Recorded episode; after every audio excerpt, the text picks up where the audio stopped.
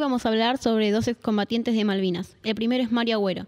Él nació en la provincia de Mendoza en el año 1961. Actualmente tiene 61 años y una familia conformada por un par de mellizos, los cuales nacieron en el 1982, mientras él estaba en Malvinas. Él se enteró gracias a que su esposa envió una carta, pero como en ese entonces las cartas no llegaban a sus destinatarios, eh, un compañero con más rango le contó aquel acontecimiento.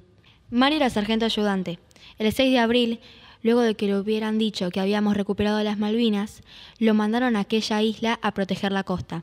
Él estuvo los 69 días hasta el 14 de julio, el día de la finalización de la Guerra de Malvinas. El segundo ex combatiente es José Raúl Altamiranda. Él nació en Mendoza, en un pueblo llamado Tupungato, donde pasó toda su vida. Trabajó como voluntario en varios merenderos y solía hacer servicio público. Él era un sargento ayudante. El 30 de mayo de 2020 falleció de COVID en un hospital cercano a su vivienda. No se sabe acerca de su familia, responsables o tutores. Tampoco se sabe si estuvo en un colegio o si tuvo la oportunidad de estudiar. No se sabe acerca de si tuvo hijos y en el caso cuántos o si tuvo pareja, su nombre y cuánto tiempo.